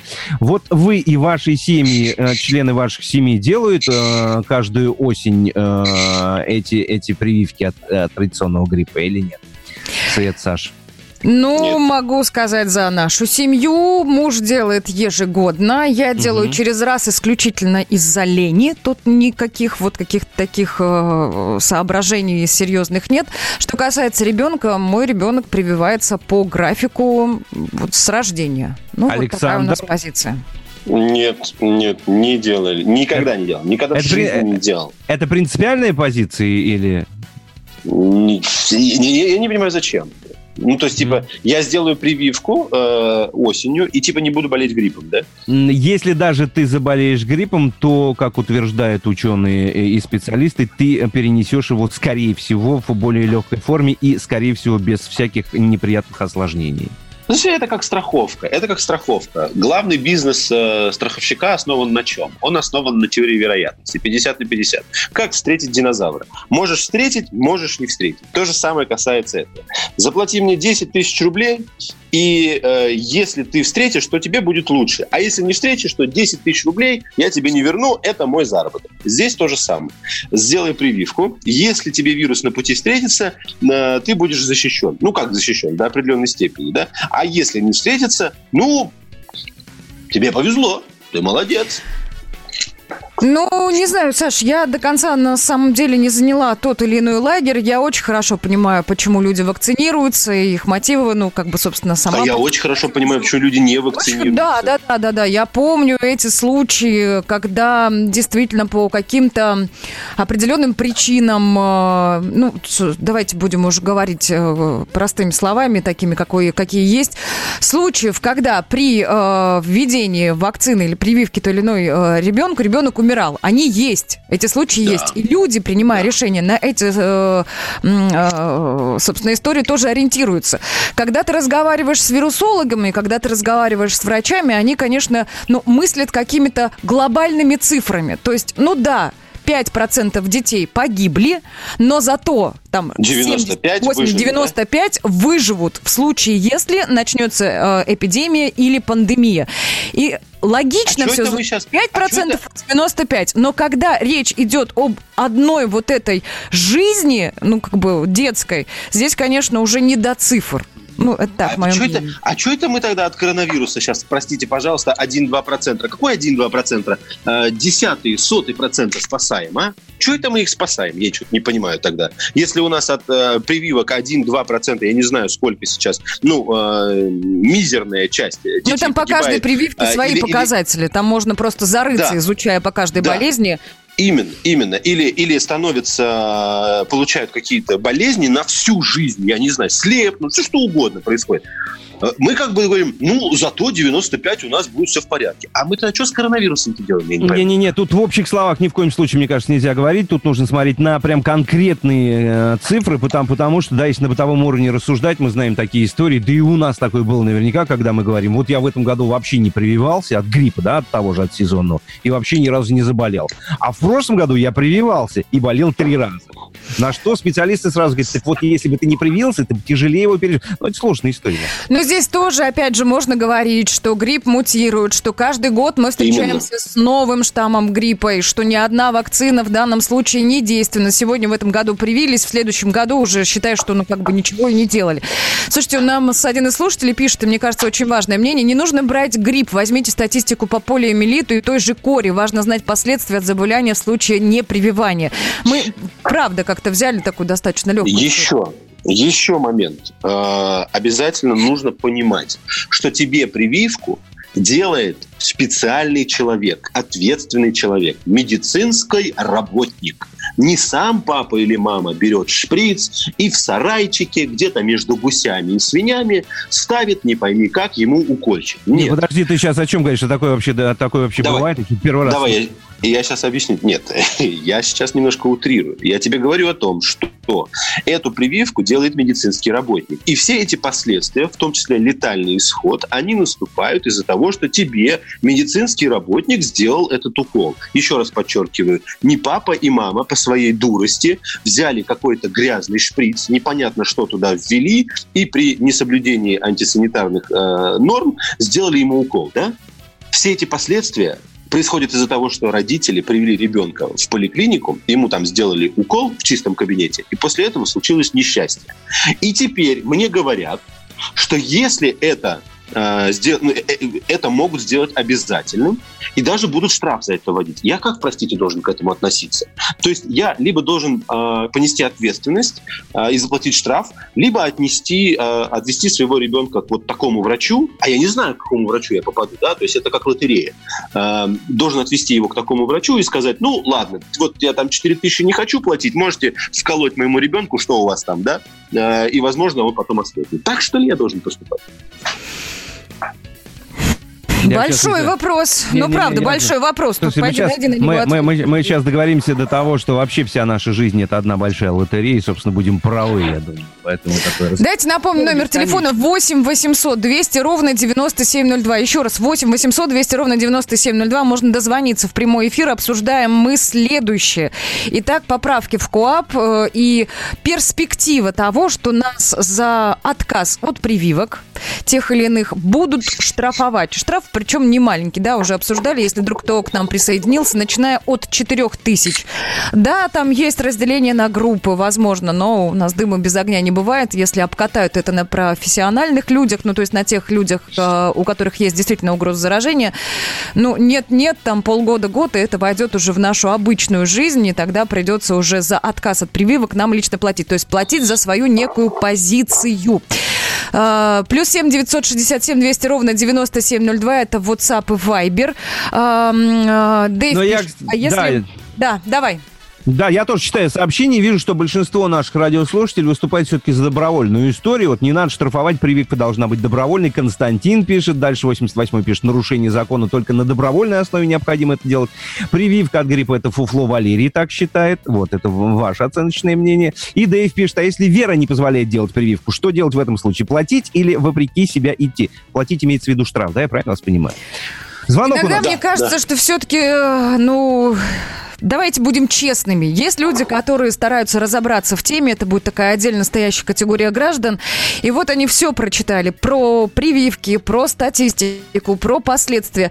И на вот этом всем основывают свое мнение. И тогда уже говорят, нет, я не буду делать прививки своему ребенку, я не буду делать прививки себе. Я знаю, чем это может закончиться, то есть я понимаю риски и той же кори, и того же полиомиелита, но вот такая у меня позиция. Но есть же категория граждан, просто впечатлительных очень граждан, мам, пап, я сейчас не буду кого-то одного выделять, которые говорят, «Ой, я слышал историю, когда ребенку стало от прививки плохо. Все, я не буду. И благодаря им, а их много, мой ребенок, ходя в детский сад, ну, как бы подвигает себя большему риску.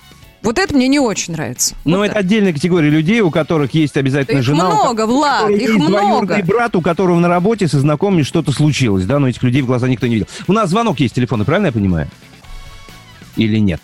Есть, Инна, Инна, здравствуйте, да, Доброе доброе утро. Э, Здравствуйте, здравствуйте. Инна, ну что согласна. скажете, надо или нет штрафовать за отказ от прививки? Э, Да, думаю, что да, надо.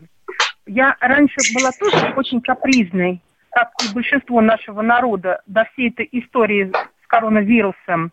И тоже хочу, не хочу, хочу, сделаю, не хочу, не сделаю. Но сейчас, когда мы можем попасть, любой человек может попасть в зависимость от желания или нежелания, хочу, не хочу другого, правильно вы сказали, это как в лотерее.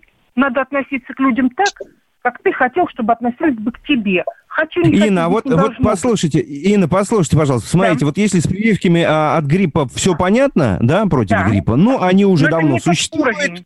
Это не тот А, уровень. А вот смотрите, а Про есть- более серьезные вещи. если вакцина от коронавируса, если вдруг она появится в ближайшее время, ведь непонятно, какие последствия будут э, в организме человека там через полгода, через год, может быть, через 10 лет. Вот в этом случае вы за или против? Э, Да, я тоже в смущении, потому что это вопрос совершенно не изученный. Но когда видишь эти страшные кадры и думаешь, что вдруг у моего соседа еще большее смущение, а вдруг у него вообще разжиженные мозги. И здесь уже, знаете, надо все-таки доверять нашей медицине, нравится она ну, нам понятно, или не это, нравится. это, И нашему это вопрос, как, как пусть выбрать худшее зло. Худшее Пусть я зло лучше выбирать. ослепну. Я лучше Спасибо. ослепну, чем заражусь от соседа коронавирусом.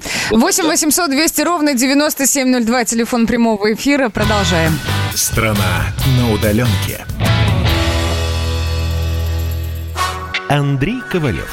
Простой русский миллиардер. В авторской программе «Ковалев против». Против кризиса.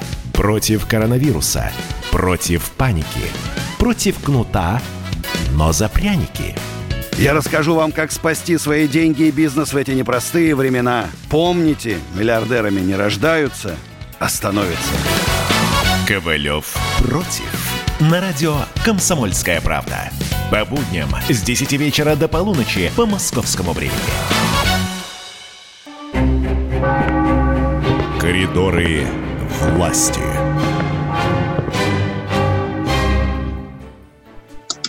Дмитрий Смирнов с нами на связи, наш специальный корреспондент в Кремлевском пуле. Дима, здравствуй, доброе утро. Доброе утро. Дим, как обычные люди, вот лично я немного выпала из новостной повестки, но выходные все-таки они такой отпечаток накладывают. Э, Расскажи, пожалуйста, что я пропустил, допустим, или, может быть, там... Мы Не, не, Свет, прости, тут можно с конкретного вопроса, который Давай. Он есть на самом деле. Дело в том, что вот когда это может произойти, может быть, сегодня уже, Дим, дата голосования по Конституции, когда президент ее готов нам сообщить? Мгм. Ну, да, я сначала отвечу все-таки Свете, в том смысле, Давай. что ничего он а, не пропустил, выпало и молодец. Вот. э, Спасибо. Максимум, что обсуждали, самое интересное, это был Дмитрий Песков рассказывал, как он переносил это течение своей болезни. Вот, Да, как не он похудел, и и борода немножечко делает его лицо больше. курицу от клубники, говорит, не мог отличить. Да-да-да, да. Вот. Что очень удобно, ешь курицу, думаешь, что клубника как она. А это прекрасно. И, и да. наоборот. Вот. А по поводу голосования, слушай, ну, действительно ходят разные слухи. Некоторые говорят, что прям сегодня президент может об этом объявить, некоторые говорят, что не сегодня.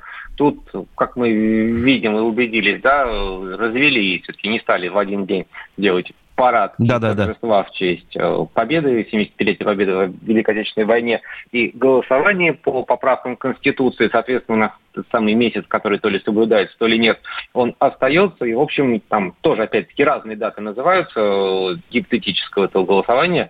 1 июля, 8 июля, но факт что в ближайшее время это произойдет, и Владимир Путин в ближайшее время эту дату назовет. Сегодня еще день защиты детей. Уж давайте от Конституции к детям. Как-то какие-то мероприятия на эту тему будут проводиться Кремлем? Будет Владимир Путин, я уж не знаю, делать какие-то заявления? А он уже сделал сегодня, обратился и поздравил в 9 утра всех с Днем защиты детей. Написал, что да, к сожалению, у нас из-за коронавируса и мер безопасности мы не можем ничего провести, не можем наградить, как это традиционно делалось всегда. 1 июня орденом «Родительская слава» э, тех, кого наградили, многодетные семьи обычно приходили в Кремль, устраивали там детский сад на радость всем. Вот. Он сказал, что в ближайшее время, как только вот эти ограничения будут сняты, мы обязательно это сделаем. Принято. Хорошо. Саш, есть вопросы? Нет? Чего, как? А, Есть, есть, есть. Я на самом деле просто ищу. Во-первых, хотел поздравить Анну Кузнецову, которая совсем недавно тоже родила ребенка, по-моему, это дочка, я могу ошибаться. И я просто искал какой-то ребенок. Анну Кузнецову, если вдруг кто забыл, это уполномоченный по правам ребенка. Седьмой. Да, седьмой, да, спасибо большое, спасибо большое. Седьмой ребенок у Анны Кузнецовой. А, Это так вот просто мотивы и воспоминания по поводу 1 июня. Вопрос у меня, Дим, к тебе следующий. Дмитрий Песков сказал, что 24 июня, когда будет Парад Победы, это будет совсем другой, как он сказал, мир, обстановка, совсем другая жизнь начнется, да? Ну, Он сказал, что будет, да, сняты после, так он забавно а, говорил, сказал, что с этим режимом будет покончено, там, каждый в меру своей либеральности порадовался этой фразе. Вот. Там, кстати, про Анну Кузнецову на этой неделе ожидают, что она придет, может быть, даже сегодня, кстати сказать, а, на- докладом к Владимиру Путину. Именно по придет. Ну, в смысле, это будет не Вот. телеконференция, а Ну, очная, общем, да, вот беседа? Есть несколько вопросов. Придет ли она? И знаешь, тут у нас э, у многих наших коллег есть любимая рубрика «Через несколько дней после родов выглядит фантастически». Вот они смогут попол- пополнить свою коллекцию вот э, омбудсменом по делам детей. Не пропустить, что называется. Да, Дим, спасибо. Теперь, теперь смотри, сегодня 1 июня, и вот, а, значит, мы считаем, что каб- кабинет министров именно сегодня уже представит, уже или еще, не- уже, наверное, представит Путину план по восстановлению экономики.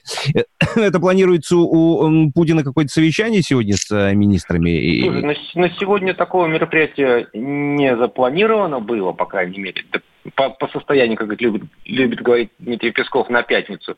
Вот. А, там было распоряжение до 1 июня подготовить. Вот. А по поводу доклада, ну, он ожидается действительно на этой неделе. Это пахальное мероприятие, честно говоря, потому что там как просачиваются разные инсайды что там порядка 500 разных запланировано мероприятий. Вот. Насколько глобальный там будет ли объявлено, там есть разные, два варианта, если кому интересно. Есть вариант, что там будет такой э, мегастройки запланированный, такой есть, да, как немецко-американский принцип, что там объявим строительство дороги от Москвы до Владивостока, и все, на этом будут э, зарабатывать деньги и поднимать экономику. А второй – раздавать деньги частным людям. Ну, там, в частности, да, там, вертолетные деньги или еще какие-то. Ну, это принципиальные такие два подхода. Вот какой из них Мгм. восторжествует, это, честно говоря, очень интересно. Говорят, что может быть синтетически не тем, не тем или тем и тем вместе. Вот. Но, тем не менее, от, от того, что будет озвучено там, сегодня, завтра или послезавтра, во многом будет зависеть от того, как будет жить наша страна в ближайшие ну, там, год, может быть, даже больше. Ну, окей, будем ждать тогда. Хорошо. Коллеги, есть? Нет, нет, нет, нет, нет, нет. Дим, спасибо. Спасибо, Дим. Спасибо. С нами на связи был Дмитрий Смирнов, специальный корреспондент Комсомольского пула. Дома безопасно. Будь дома. Вся страна на удаленке. Куда мозг ушел, непонятно, комсомольского пула. Кремлевского пула, конечно, я прошу прощения. Такое иногда бывает по утрам. Так, друзья, давайте-ка напомню наши координаты. 8 800 200 ровно 9702. Это телефон прямого эфира. И прямо сейчас он может пригодиться, потому что вопрос, который мы поставили некоторое время назад, он достаточно актуален. Острый вопрос и такой дискуссионный, можно сказать. Что вот эти поправки в КОАП на тему того, что будут штрафовать за отказ от прививок, это же все-таки ну, такая важная тема для всех. Ну и плюс 7 967 200 ровно 9702, это для WhatsApp и Viber номер, чтобы мы могли почитать ваше сообщение, ваше мнение на этот счет. Да, ну и в сообщении, как всегда, очень много вопросов возникает, и не на все мы можем ответить, потому что вопросы такие специфические. Здравствуйте, отказ от прививки оформляется в письменном виде, это утверждение по федеральному закону. Какой еще кодекс, если есть закон? Нужен, в смысле, имеется в виду. Только на добровольном согласии. Это вот мнение о том, а, готовы люди сделать э, прививку или не готовы. Насчет Но прививок вот постоянно... стоит- вот вот именно здесь стоит добавить, что э, это коснется только тех э, людей, которые входят в перечень э, профессиональной группы риска. Мы говорили, это медицинские работники, это биологи, это те, кто работают с жидкостями человека, это те, кто работают с кровью, это те, кто работают с животными, это ученые в каких-то лабораториях. То есть это те люди, которые непосредственно находятся на передовой работы с инфекционными болезнями. То есть нельзя, нельзя работать в красной зоне и не сделать прививку, грубо говоря. Слушай, Насчет Саша, а мне кажется, прививок мне- тоже мне- дайте еще одно мнение. Да-да-да. Так подвешу для наших слушателей. Пишет нам 36-й. Постоянно нет вакцины для ребенка. Спустя время пошли в клинику, сделали платно. Белгород-Дубовой. Это, кстати, тут, тут в километре от меня буквально. Правда важная тема? Ну, серьезно, очень важная. Потому что, как бы мы ни кричали, что надо вакцинировать, нужно делать. Вот, пожалуйста, график. Люди приходят в поликлинику, вакцины нет. А сейчас в условиях пандемии не то, что вакцины нет, еще и приостановлен этот самый график, и невозможно по нему идти-то. Вроде родители и хотели бы, а не получается. И есть только одна надежда, что когда вся эта пандемия с коронавирусом закончится, э, мы, во-первых, без потерь для детей наших из этой пандемии выйдем, а во-вторых, все вернется как-то на круги своя, и графику будем соответствовать. Так, ну что, мы движемся в следующий час. Еще некоторое количество ваших смс-сообщений, друзья, успеем озвучить, так что пишите плюс 7 967 200 ровно 9702. Страна на удаленке. Роман Голованов, Олег Кашин, летописцы земли русской. Роман, вы разговариваете с дедом. Напоминаю я вам, у меня в жизни было, ну не все, но многое. На митинге российских либералов на Таймс-сквер в Нью-Йорке я тоже выступал. Вот такие тонкие шутки, вот если бы мы с вами умели так шутить, наша передача была бы лучшим политическим стендапом России. Я там а вы познаком- говорите, мы не политический стендап. Походу, уже на- наша ниша. Вот. Кашин Голованов. Отдельная тема. На радио «Комсомольская правда». По будням в 9 вечера по московскому времени. Именно лоснящиеся от фуагра губы делаются символом лоялизма, а не выстраданная любовь к родной земле. Страна на удаленке. Капков, Кутузов, Молодцова. На радио «Комсомольская правда». Ну что, продолжаем, дорогие друзья. 10 часов и 3 минуты. С вами здесь Влад Кутузов, Светлана Молодцова, Александр Капков. Это радио «Комсомольская правда». Доброе утро. Привет, ребята. Да, доброе утро тебе, Саша. Доброе утро всей нашей многомиллионной аудитории. 1 июня красуется на календарях. Была ли весна? Это еще большой вопрос, потому как все мы просидели в большей степени дома. Ну, посмотрим, каким будет это лето. Хотелось бы, конечно, чтобы, ну, как-то жизнь заиграла новыми красками, и лето все-таки было. Всем здравствуйте. Да, доброе утро. Света, Саша, все, кто слушает «Комсомольскую правду». Я хочу вас обнадежить немножечко. Я пока вот был перерыв, пока были новости, я посмотрел прогноз погоды такой долгосрочный и увидел то, что... Можно я, Света, о нем расскажу, или ты хотела там подробно? Хлеб отнимешь у меня. Ну, давай, давай, я у тебя масло потом ты, заберу. Ты на сегодня, а я на неделю, понимаешь? Ну, просто интересно, что будет происходить, на самом деле, в первой неделе лета. Вот эта неделя вся у нас будет дождливая и не очень теплая, а вот ближе к воскресенью уже написано 25-26 градусов, и типа вроде бы появится солнышко. Но, с другой стороны, мы знаем, что синоптики, они же любят менять, да, прогнозы. Да, Поэтому- синоптики вообще говорили, что у нас будет самое жаркое лето за историю наблюдений последних. Ну, посмотрим. Они же действительно часто все любят менять. Давайте коротко скажу о том, что будет сегодня в столице. Синоптики пообещали облачную погоду, небольшой дождь. Ну, вот такой старт лета. Температура воздуха от 10 до 11 градусов выше 0 днем. К вечеру около 8 со знаком плюс. Северо-восточный ветер 6 метров в секунду. Из Санкт-Петербург, пожалуйста, какая красота. Облачно с прояснениями. Солнце будет периодически выходить. Температура воздуха сейчас около 9 градусов. Днем воздух прогреется до 12 со знаком плюс. Северо-восточный ветер около 5 метров в секунду. Так, отбивку бы здесь или не услышим ее? Давайте. Мы будем возвращаться к теме, будем подводить итоги как-то э, прививочников и антипрививочников, вот так грубо назовем. Да ну, конечно, будем. Сообщения на эту тему приходят к нам на портал. Я еще раз напомню, плюс семь девятьсот шестьдесят семь двести ровно девяносто семь ноль два. И сообщений очень много. Мне не разнятся, тут уж никуда не деться. Смотрите, вот э, что мне понравилось. 98-я пишет, почему? А, А я Людмила, да, за подписью, прошу прощения. Для меня очень важный и больной вопрос. Я сторонница прививок, но мои внуки не привиты, так как родители категорически против. И все из окружения поддерживают того же мнения. Штрафы не помогут. Надо детей не принимать в сады и школы без прививок. Бытует такое мнение уже очень и очень давно, мол, действительно, давайте сделаем либо отдельные сады, где будут конкретно непривитые дети, но это нарушает конституционные права, и мне кажется, путь вот этот, когда детей не будут принимать в определенные сады, если отсутствуют прививки, он очень-очень долгий. А, Долгий. Я думаю, это аб- абсолютно, во-первых, неправильный путь. Я хотел сказать э, этому человеку, как его зовут еще? Людмила. Людмила. Людмила, Людмила. Я бы не хотел, чтобы ли вот от Людмилы зависело э, решение того, как мы будем жить. Но давайте просто тогда подумаем. Ведь э, если Людмила боится, что в детском саду кто-то заразит ее внуков, да, а почему я не должен бояться, что Людмила заразит меня насморком, а, или Людмила не заразит меня э, еще какой-нибудь болезнью, а мы с вами знаем, что даже а ты сделай простого- прививку и выдыхай. И никто да, тебя но тогда не давайте- заразит. Нет, а давайте тогда просто, если вдруг у Людмилы появились сопли, мы как бы ее обяжем э, лечить. А что ты привязался к Людмиле? Я не понимаю. Мнение на самом Не-не-не, деле Саш, Саш, Саш, достаточно подожди, здравое. Тут, тут другая история. Если дети в саду, скорее всего, пересекутся, то ты с Людмилой, ну, что-то мне подсказывает, наверное, никогда.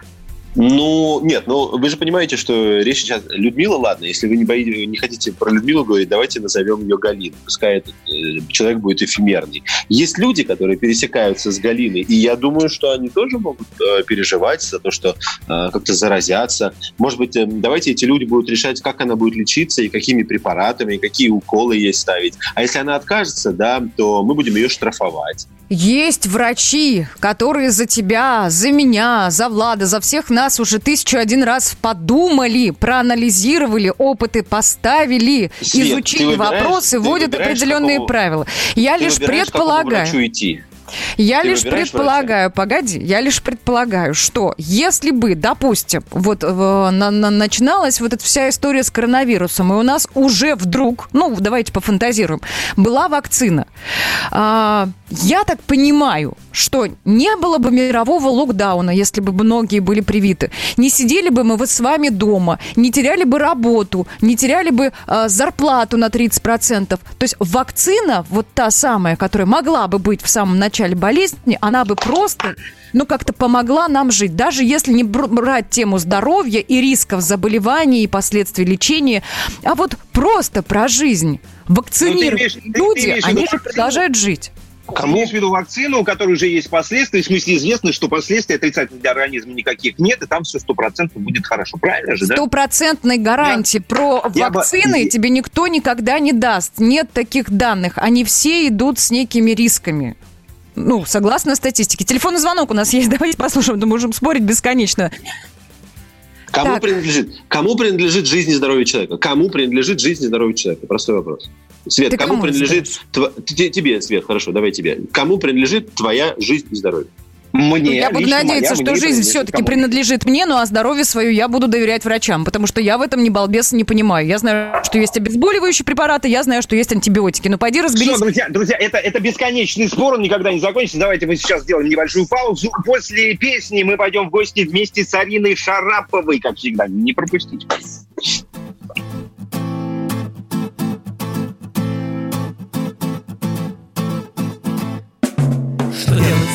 Знаю Мне снится отбивная Мне снится отбивная и компот. Такая кулебяка То с мясом, а то с маком То с мясом, а то с маком Зло берет. Вот беда, вот беда Всюду чудится еда Всюду чудится еда. Вот беда, вот беда, всюду чудится еда. Прощай, моя фигура, навсегда, навсегда.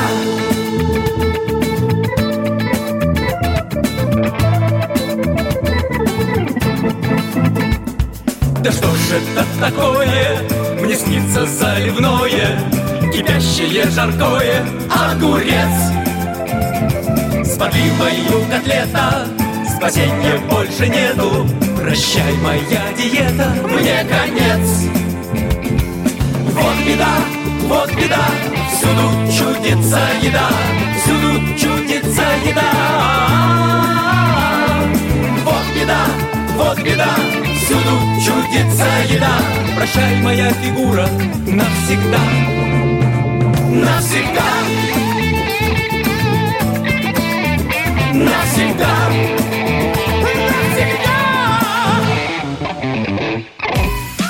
Ходит в гости по утрам с Ариной Шараповой? На радио «Комсомольская правда». Так, ну, Ну и что? пока подключается к нам Марина Шарапова, давайте-ка еще чего коснемся того, что сегодня 1 июня, и Москва живет сегодня по новым правилам. Мы с вами, друзья, коллеги, э, сограждане, э, однополчане, Сограждане. сказать, но это было бы совсем не то, да-да-да. Мы же можем с сегодняшнего дня выходить гулять. Главный вопрос, наверное, который мучает население, ну, по крайней мере, попадается довольно часто в социальных сетях, если проживаешь по одному адресу, прописан по другому, э, когда выходить гулять? Где тот самый график, где правильная группа? Поясню, разбиралась, вроде как бы неоднократно говорили, но еще раз повторим.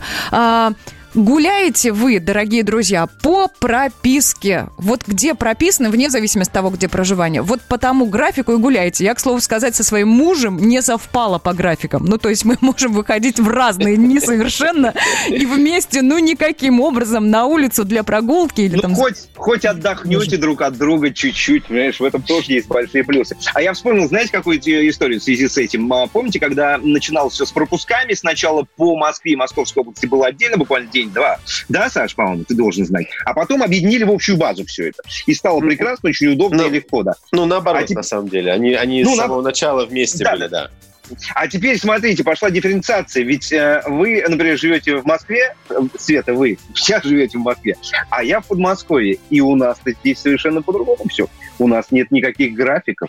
У нас отменили пропуска вообще, у нас все по-другому. Так что такие Насколько два- я знаю, у вас еще заработали парикмахерские салоны красоты. Уж если про Москву говорить... Салоны красоты... Нет, нет. И так далее. салоны- А как? Салоны красоты нет, нет, нет, нет. И когда их откроют, непонятно. Парикмахерские, да. Потому что Воробьев сказал, что, во-первых, очень много обращений есть э, людей, ну, все просто взросли, давайте простым языком говорить, да. А во-вторых, он... Ну не он- все. Посмотри Нет, на Сергея он- Семеновича. Да посмотрите на меня, в конце концов. Он сказал правильную вещь. Он сказал, что мы знаем, что мастера либо принимают дома, либо ходят на дом кому-то и работают подпольно. Пусть они уж лучше под нашим наблюдением работают со средствами защиты. И это, это правильное решение, справедливое совершенно. Я вот здесь поддерживаю его полностью. Мне кажется, запись сейчас в парикмахерский Подмосковье просто на полгода вперед. Если ну, раньше люди ехали в да. Москву, да, за определенными услугами, сейчас в обратную сторону. Мне с парикмахерскими вспоминается, знаете, какая история? На Калининском проспекте, который сегодня Новый Арбат, был первый в Москве институт красоты, где в Москве делали в том числе пластические э, операции. И туда же под Калининским проспектом есть подземный туннель, по которому вот эти вот э, жены главсеков туда приезжали. В гости мы ходим с компанией Черкизова. Группа компаний Черкизова думает о покупателях и стремится соответствовать вкусам каждого, кто заботится о своем здоровье. Под брендами Черкизова вы найдете в магазинах новые линейки продуктов, ориентированные на здоровое питание. Группа компаний Черкизова расширяет ассортимент готовых продуктов из мяса птицы и свинины. Ежедневно миллионы россиян покупают вкусные и любимые продукты под брендами Петеленко, Черкизова, Куриное царство и другими. Каждый день мы работаем для вас. Андрей Ковалев. Простой русский миллиардер. В авторской программе «Ковалев против». Против кризиса, против коронавируса, против паники, против кнута, но за пряники. Я расскажу вам, как спасти свои деньги и бизнес в эти непростые времена. Помните, миллиардерами не рождаются, а становятся. Ковалев против. На радио «Комсомольская правда».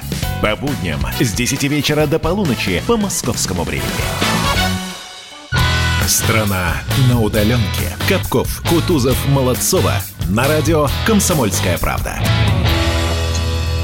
Ну что, продолжаем. Правда, стоит отметить, что страна на удаленке постепенно превращается в страну, э, в страну обычную, в страну, какую мы привыкли видеть. Хотя, конечно, нужно отметить, что сегодня мы первый день как живем по расписанию. Мы себе его составляли, если помните, э, в начале, когда только-только начался режим изоляции, мы звонили психологам, и они говорили, ребята, расписание – это то, что спасет вас от сумасшествия.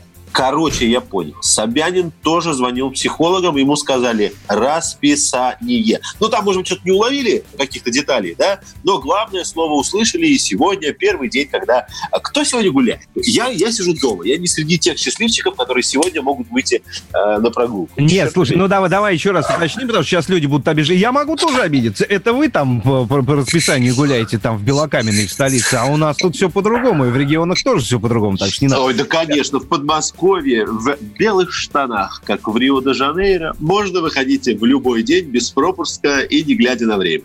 Да, да, но обязательно носить маски и перчатки. Смотрите, я э, смотрю в, в ленты новостей, вижу, э, вижу новости, которые как бы и не должны были появиться, а они внезапно появляются. Например, смотрите, Роспотребнадзор отказался, вот, как мне кажется, внезапно от требования ограничить загрузку самолетов 50% от вместимости. Да, сначала был такой указ для того, чтобы люди соци- да, социальную дистанцию вот эту соблюдали в салоне самолета.